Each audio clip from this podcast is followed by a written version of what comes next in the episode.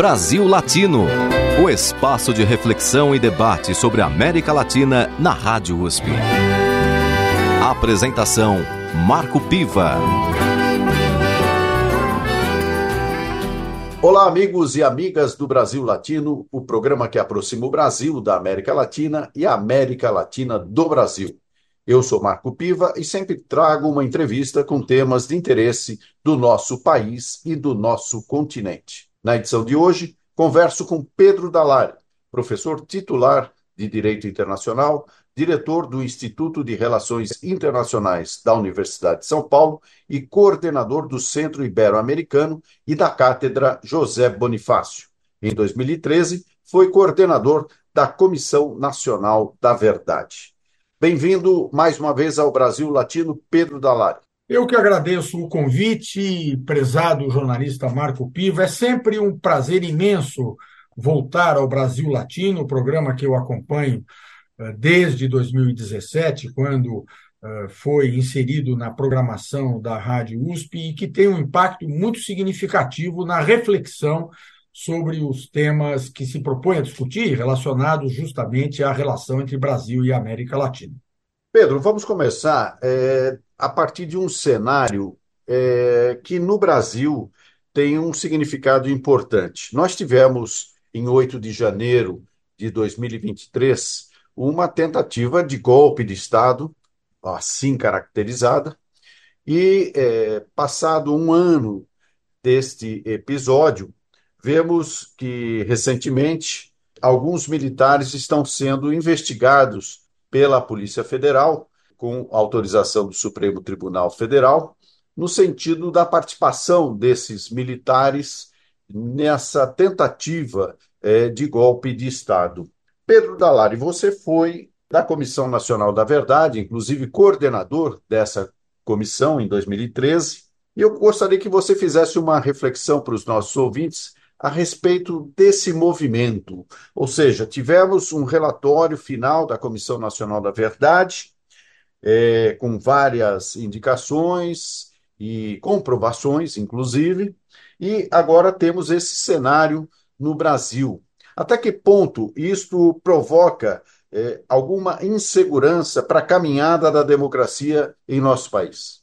Veja, Piva, no relatório final da Comissão Nacional da Verdade, que foi divulgado, então, em 2014, nós já sublinhávamos né, a necessidade de que as Forças Armadas brasileiras uh, fossem efetivamente instadas a se comprometer com a democracia brasileira, reconhecendo as graves violações de direitos humanos que tinham perpetrado no golpe durante a vigência da ditadura militar, de 64 a 85, promovendo a mudança dos currículos de formação dos seus oficiais, de modo justamente a termos, de maneira definitiva, a incorporação das Forças Armadas como instituições de um Estado democrático de direito. E isto nunca foi feito, ou seja, isto é uma uma coisa mal resolvida da transição brasileira. Quando acabou, em 1985, a ditadura militar, eh, optou-se, as elites políticas optaram, de todos os matizes ideológicos, né, por não, não tratar a questão militar, e não tratar. E, portanto, este, este golpismo, esta predisposição das Forças Armadas brasileiras para uma intervenção eh, política uh, ficou esse golpismo ficou incubado e uh, mais recentemente, né, ele aflorou novamente. Então, a minha visão, que era a conclusão de 2014, que eu mantenho, é que enquanto o Estado e a sociedade no Brasil não uh, intervirem efetivamente nas Forças Armadas para uh, tornarem as Forças Armadas instituições eh, comprometidas com a democracia e com o Estado de Direito, nós vamos viver periodicamente eventos como esse que, lamentavelmente, nós estamos assistindo pelas apurações que, em boa hora, o Supremo Tribunal Federal está, está, está conduzindo. Agora, até que ponto essa, esse golpismo incubado ele pode é, representar um perigo à nossa democracia, pelo menos do ponto de vista imediato, enquanto a sociedade civil, como você mesmo disse, não intervir para garantir que as Forças Armadas respeitem é, permanentemente a Constituição, saibam exatamente do seu papel e possam, então, estar comprometidas com a democracia. Por que, que isso pode ocorrer? Né? Por que, que o golpismo, que não deu certo no ano passado e no final do governo Bolsonaro, pode dar certo? Em algum momento, por conta da, do conjunto das circunstâncias. Por que, que não deu certo em 2022 e no começo de 2023? Porque o contexto geral da sociedade brasileira e o contexto mundial não favoreciam a possibilidade de um golpe. Não havia apoio internacional, como houve em 1964. As próprias elites econômicas eh, brasileiras não, não, não deram respaldo à ideia de um golpe militar, como deram em 1964. Eh, as elites políticas também não, não perfilaram através da ideia do golpe, ou seja, houve eh, eh, a ideia do golpe, mas ela ficou, embora tivesse apoio de parte da sociedade, circunscrita a setores das Forças Armadas e a eh, setores eh, políticos e econômicos mais próximos eh, de Jair Bolsonaro. Então, esta a ausência de um contexto que pudesse respaldar efetivamente um golpe militar fez com que aquilo não desse certo. Eu me recordo, para dar um exemplo claro do que eu quero dizer, que na noite do, do, do dia do segundo turno da eleição presidencial, quando saiu vitorioso, então, o presidente Lula contra o candidato Jair Bolsonaro, embora por uma diferença não muito expressiva, mas uma vitória eleitoral clara. Na mesma noite, o presidente Joe Biden, dos Estados Unidos, e o presidente Emmanuel Macron, da França, publicamente se manifestaram reconhecendo o resultado da eleição brasileira e assinalando que seria inadmissível qualquer ruptura da ordem democrática brasileira. Portanto, diferentemente do que houve em 1964, quando os Estados Unidos apoiaram o golpe militar, isto não ocorreu desta vez. Né? E isto foi muito importante. Agora, o mundo vive um, uma situação hoje muito mais complexa. Né? A possibilidade, por exemplo, da vitória de Trump nos Estados Unidos no final do ano pode reverter né, esse, esse maior compromisso dos Estados Unidos com a democracia, e isso pode dar condições para que uma outra tentativa de golpe possa ter um contexto mais favorável do que teve em 2022 e 2023. Por isso que ou a sociedade brasileira intervém e enquadra as Forças Armadas, inserindo-as nos marcos da democracia, ou a cada período de tempo nós vamos poder viver esses sobressaltos. Teve nesse episódio de 8 de janeiro de 2023, e também acho que naqueles antecedentes, como você bem observa, em dezembro de 2022, ou seja, mesmo antes da posse do presidente Lula, aqueles episódios em Brasília de incêndio, tentativa de invasão do prédio da Polícia Federal, e a, a, aquela ameaça também de explosão no aeroporto de Brasília. Nesse movimento entre dezembro e janeiro, é, você que é um observador bastante apurado é, desse comportamento das Forças Armadas, você acha que efetivamente é, as Forças Armadas, ou pelo menos parte delas, não se aventurou é, num golpe porque reconhecia que não havia força suficiente da sociedade ou havia, na sua opinião, algum tipo de divisão interna que também não proporcionou esse apoio a, a essa, a essa manobra golpista? Não, não, não sou um especialista no assunto, mas eu acredito que as duas explicações são verdadeiras. Quer dizer, nem, nem toda, todo o conjunto de oficiais das Forças Armadas perfilaram né, atrás de Jair Bolsonaro na defesa do golpe, E quero crer que uma parte, talvez porque avaliasse que aquilo seria uma aventura fadada ao fracasso, e outra parte, talvez por convicções efetivamente democráticas. Agora, de qualquer maneira, o simples fato de que, no contexto de uma eleição regular, realizada segundo o calendário eleitoral, nos termos da Constituição e da legislação, tem havido a especulação sobre a possibilidade de um golpe militar, já é indicativo desta doença que existe nas Forças Armadas, que é né, esse golpismo incubado. Né? Ou seja, não, não, não é possível que o Brasil fique na dependência, a cada momento de crise, da existência de alguns oficiais que, ou porque têm uma avaliação mais acurada da realidade, ou por espírito efetivamente democrático, uh, evitem uma aventura golpista. A aventura golpista tem que ser inviabilizada pela existência de um marco institucional e de uma cultura organizacional nas Forças Armadas que impeça até mesmo a ideia de se discutir a hipótese de um golpe de Estado. Né? E isso é que está faltando, a meu ver. Por isso é que, a meu ver, não basta a discussão sobre, não, ah, mas se o general fulano de tal ah, for o comandante das Forças Armadas, ou do, do, do Exército, ou, ou uh, o oficial da Marinha, da Aeronáutica, for o comandante da sua força, isso será melhor porque ele tem convicções democráticas. Não me parece, Piva, que seja pura e simplesmente um problema de indivíduos. O problema está na cultura organizacional, na estrutura institucional das Forças Armadas, que mantém incubada e, às vezes, com risco de afloramento, né, essa doença do golpismo. Agora vamos sair um pouco do Brasil, mas mantendo o mesmo tema: Forças Armadas.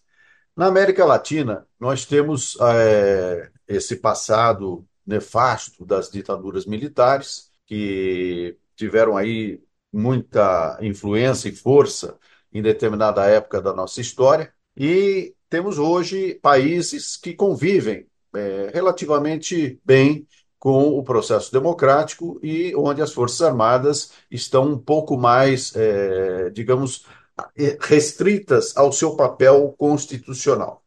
No entanto, do ponto de vista político, nós vemos é, situações é, que causam uma certa preocupação. Eu queria que você, é, rapidamente, pudesse também analisar a situação da Argentina, onde houve uma eleição.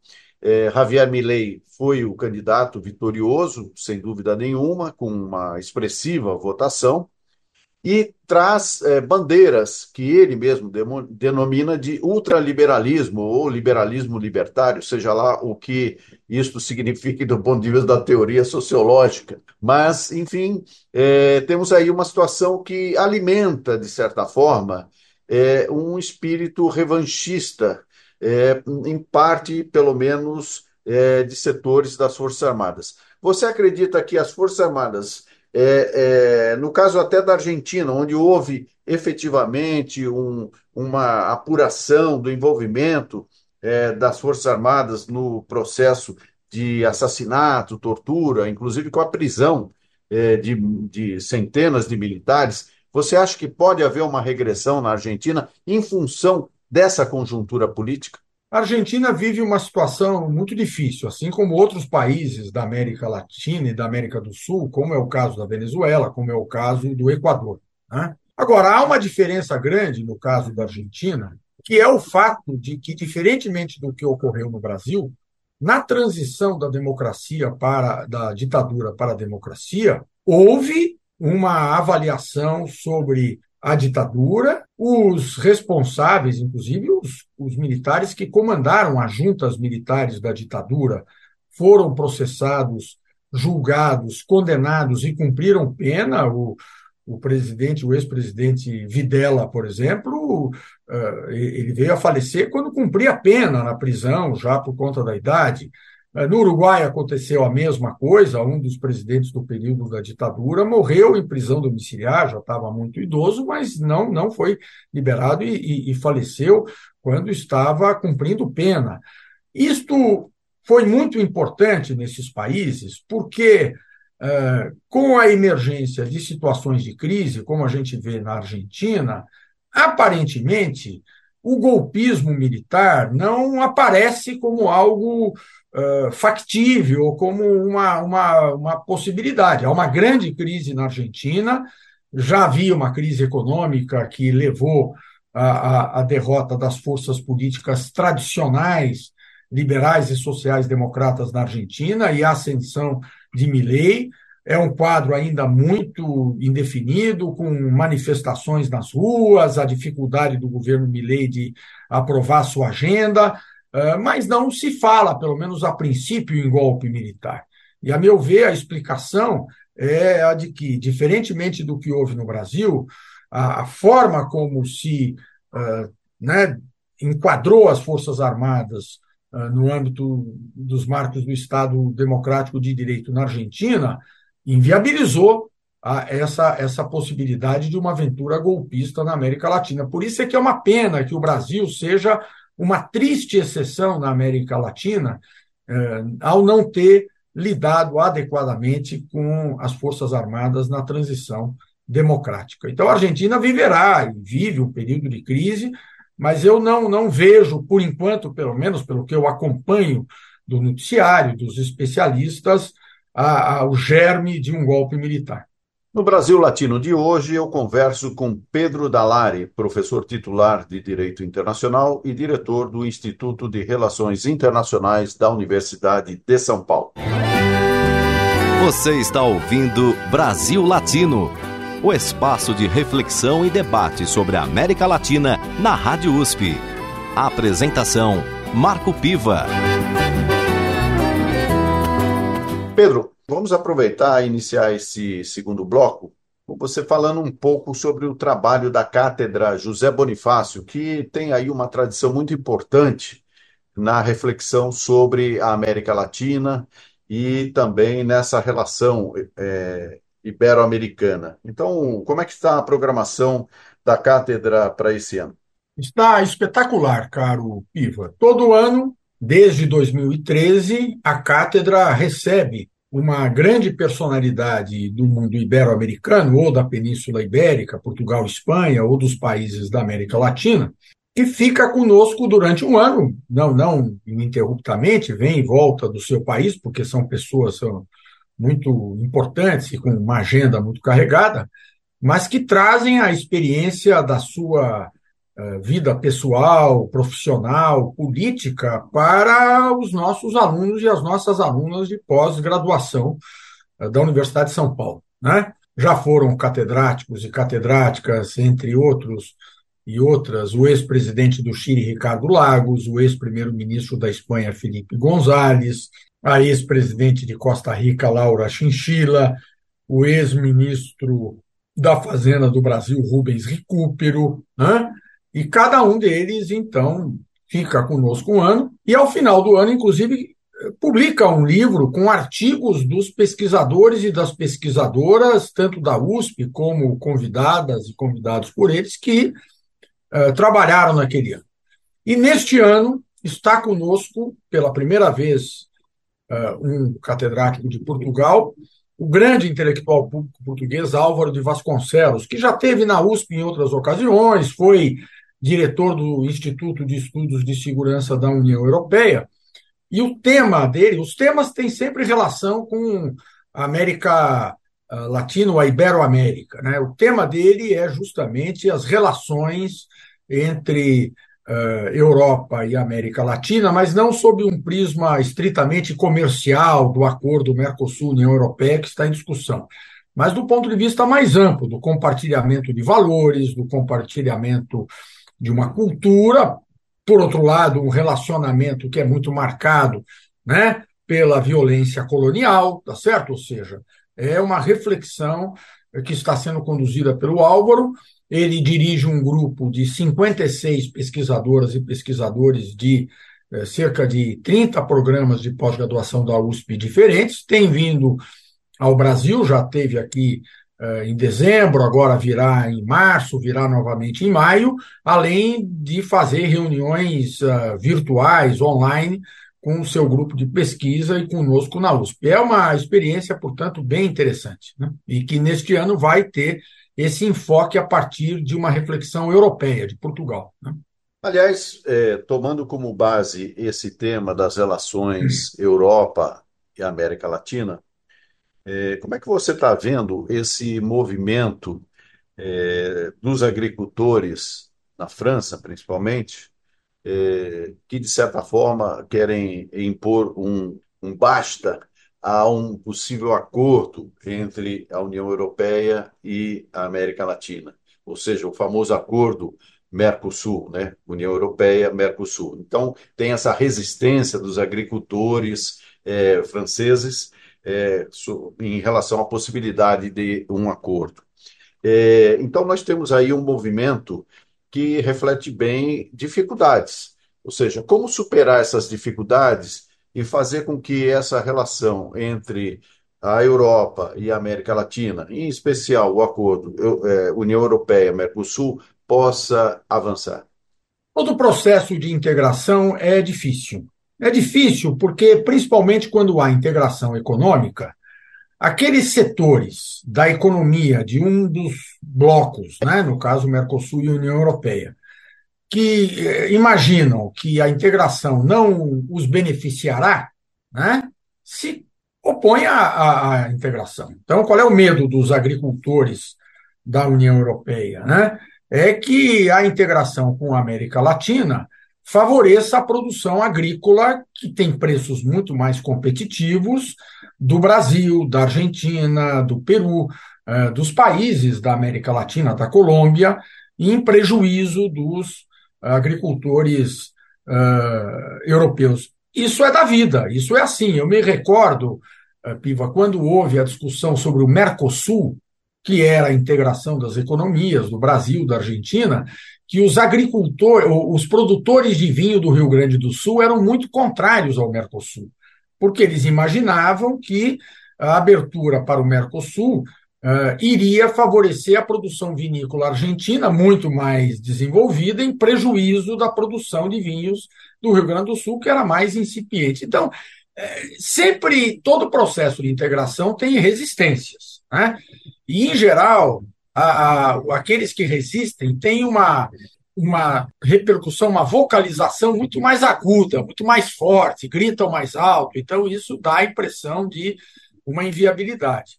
Como muitos desses países na Europa têm eleições proximamente, os governantes ficam com dificuldade de se contrapor a esses setores que se manifestam de maneira muito virulenta. Agora, tanto a América Latina como a Europa vão, né, se querem efetivamente avançar no incremento, no fortalecimento desse relacionamento, e se querem que o acordo Mercosul-União Europeia saia da, da, ideia da, né, do, do mundo né, da, da prospectivo para ser realmente uma realidade, tem que fazer concessões e a política vai ter que se impor, porque, obviamente, o acordo, mesmo que ele possa pontualmente trazer prejuízo para um ou outro segmento num primeiro momento, porque depois eu acredito que isso se supera, né?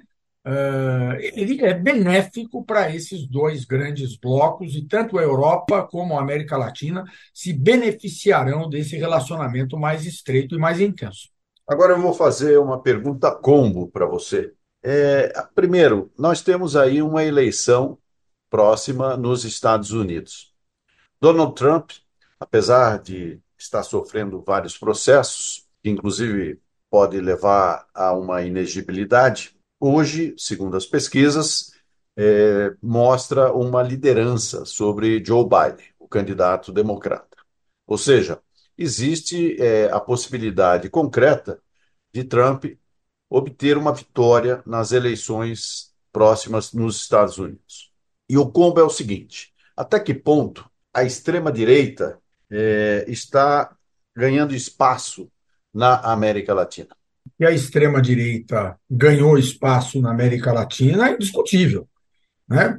O fenômeno Bolsonaro no Brasil, se nós pegarmos o, o fenômeno Milley na Argentina, tem claramente essa digital da extrema-direita. Uh, o segundo turno das eleições uh, no Chile e na Colômbia já envolveram não candidatos de uma direita mais tradicional, mais democrática, mais candidatos de, né, mais uh, outsiders, vamos dizer assim, com grande apoio da extrema direita. Então é que há esse crescimento é indiscutível, né? Uh, e obviamente pelo fato uh, de Donald Trump lá atrás e se vier a ser presidente novamente, mais para frente, endossar essas lideranças, isso fortalece essa perspectiva eh, de mais êxito eleitoral e político das forças de extrema-direita. Daí a necessidade na América Latina e nos próprios Estados Unidos da sociedade se aparelhar para enfrentar os riscos de desestabilização do Estado democrático de direito que essas vitórias eleitorais podem, podem trazer. Não é dado que o fato de haver uma vitória eleitoral de uma candidatura uh, de direita com esse perfil mais extremado signifique o colapso da democracia. No Brasil não ocorreu. Né? A sociedade resistiu. Mas é um risco muito grande e é algo que demanda muita atenção por parte da sociedade, sem dúvida nenhuma. Né? É, um, é, um, é um perigo real. E até que ponto a, a, as forças democráticas é, estão aparelhadas para enfrentar essa novidade, que se pode dizer dessa forma, né, de um avanço da extrema-direita, que inclusive ela, ela faz, é, ela joga praticamente no ostracismo aquela direita mais tradicional, mais liberal. Essa direita liberal que faz o jogo democrático praticamente é, é, sucumbe a esse avanço da extrema-direita. Mas até que ponto as forças democráticas, até é, onde você pode observar, têm essa capacidade de mobilização e de resposta num contexto mais é, latino-americano? Não tem tido, não tem tido, Piva. E não tem tido por uma razão, né? porque não está sabendo né, o campo democrático a entender as razões que levam parcela significativa da população desses países que já votaram em forças de esquerda no passado e progressistas, agora a votarem né, na extrema-direita. Né?